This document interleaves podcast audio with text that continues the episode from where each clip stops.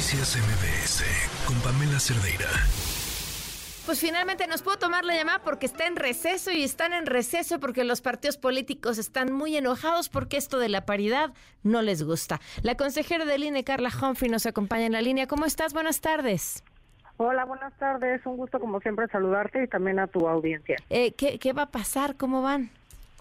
Pues sí, como bien dices, pues es un tema que pensamos que ya estaba superado, es una Sí. obligación constitucional el tener esta paridad. Y bueno, yo incluso proponía elevarla a nivel de la presidencia de la República. Si estamos hablando de poderes ejecutivos, de personas titulares de poderes ejecutivos, pues están 10 en juego, pues al menos 5 deberían ser ocupadas o postuladas mujeres por los partidos políticos. Lo que pasó fue que varios partidos, creo que todos, eh, manifestaron eh, su descontento, no conocer bien el acuerdo, lo cual es un poco raro porque pues hace cinco días eh, ya lo tenían, aunque es cierto que varios enviam y varias enviamos observaciones, también los propios partidos pueden hacerlo. Y bueno, se decretó un receso que pues continuaremos hasta el viernes a las 4 de la tarde para seguir discutiendo este tema que ya tiene ya es urgente porque ya empiezan algunas precampañas a nivel de algunas entidades federativas, por ejemplo Puebla, perdón, eh, Yucatán y me parece que también Jalisco. Y bueno, nosotros obviamente tenemos que vigilar que eh, haya esta paridad horizontal respecto de todas las eh, personas que vayan a ser postuladas para ocupar este pues los poderes ejecutivos de estas eh, gubernaturas, la jefatura de gobierno y en mi caso espero que así también lo acompañe la mayoría, pues la presidencia de la República. Que la presidencia prácticamente, eh, si tomamos en cuenta que, eh, o sea, les conviene si Morena y, y la y el frente ya tienen prácticamente definido que será una mujer quien será la candidata, pues les permite poner un hombre más en, en el resto, ¿no?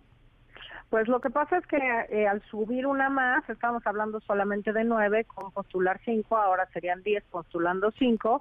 Y bueno, es cierto, si haces ese cálculo de que pudieran ser ellas, yo como autoridad pues todavía no tengo registrado a No, nadie. no nos queda muy claro.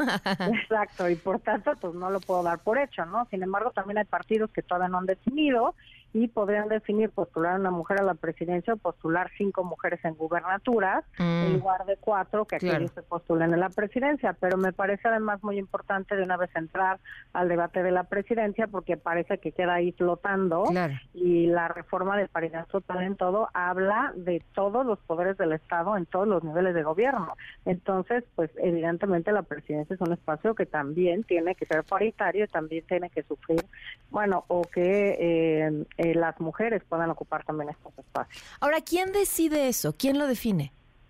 Pues en realidad eh, yo te diría que es un principio constitucional que intentamos. Cuando yo recién llegué en 2020 propuse este acuerdo de paridad, el primero, que se impugnó para las elecciones del 21, se impugnó y después en la sesión un poco sui generis de la sala superior llevaron al mismo acuerdo a obligar a los partidos a que siete, al menos en siete de 15 postularan mujeres. En 2021 para las elecciones del 22 lo volvimos a hacer pero eran en este caso seis gubernaturas, así que fueron tres y tres.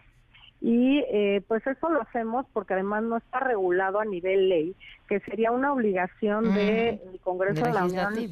Exacto, que pues incluso la propia Sala Superior les mandató una sentencia el 14 de, de diciembre de 2020 y que siguen sin cumplir. Entonces les molesta que nosotros hagamos estos acuerdos y estos lineamientos, pero nosotros tenemos claro que tenemos que cumplir con la Constitución y si ellos y ellas no han legislado, pues nosotros tenemos que hacer lo propio para, eh, con nuestra facultad reglamentaria, hacer que se cumplan los principios constitucionales. Entonces todo indica que podría pasar lo mismo, o sea, que terminen ustedes definiendo independientemente del receso y que esto se vaya al viernes, lo mismo y que después eh, termine otra vez en la sala superior y que termine dándoles la razón. Yo creo que... Ojalá no. Este, este, espero, a ver, el del 21 no se impugnó, yo esperaría, Ok. y es lo que les dije hoy, que yo esperaba que después de no haber impugnado el del 2021 para el 2022, pues ya hubiéramos todas y todos entendido que era una obligación constitucional, al parecer pues todavía no estamos ahí, desafortunadamente, y bueno, un camino pues ciertamente es eh, justamente la impugnación, eh, yo creería que de cualquier forma, como lo ha hecho el tribunal, pues ha establecido que aunque puede ser una atribución de línea hacerlo, sí es una obligación de los partidos cumplir con el principio de paridad. Entonces, lo, bueno, eh, lo, lo, discuten, lo seguirán discutiendo, pero me pregunto, ¿esta, ¿esta decisión corresponde hoy a consejeras y consejeros del INE nada más?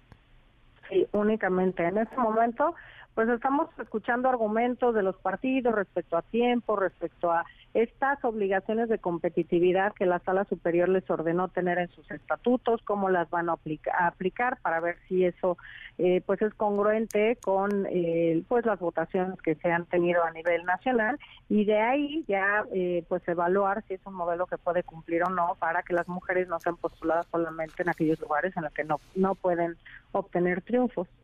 Ok, pues estaremos al pendiente. suponemos, ahora no es el, corrígeme si me equivoco, Carla, no es el mismo INE del 2021. O sea, hay, hay consejeros y consejeras nuevas. Eh, ¿Podría ser o ves en tus compañeros la posibilidad de no ir con el proyecto?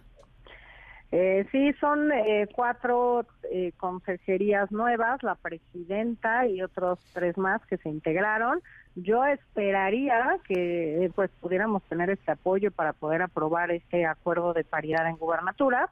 Eh, pues lo veremos y tengo claro que bueno hay algunos colegas que pues no están de acuerdo con este tipo de terminaciones pero pues yo esperaría que tuviéramos mayoría para esto la verdad pues sí y como dices bueno ahí está el presidente pues muchísimas gracias por tomarnos la llamada al contrario, muchas gracias a ti. Un saludo. Un saludo, un abrazo. Siempre incómoda, ¿eh? Decirles a los partidos, no importa cuánto creamos que de verdad creen en la paridad, eh, a la hora de que les toca, todos, todos, todos se quejan, todos brincan, ninguno quiere.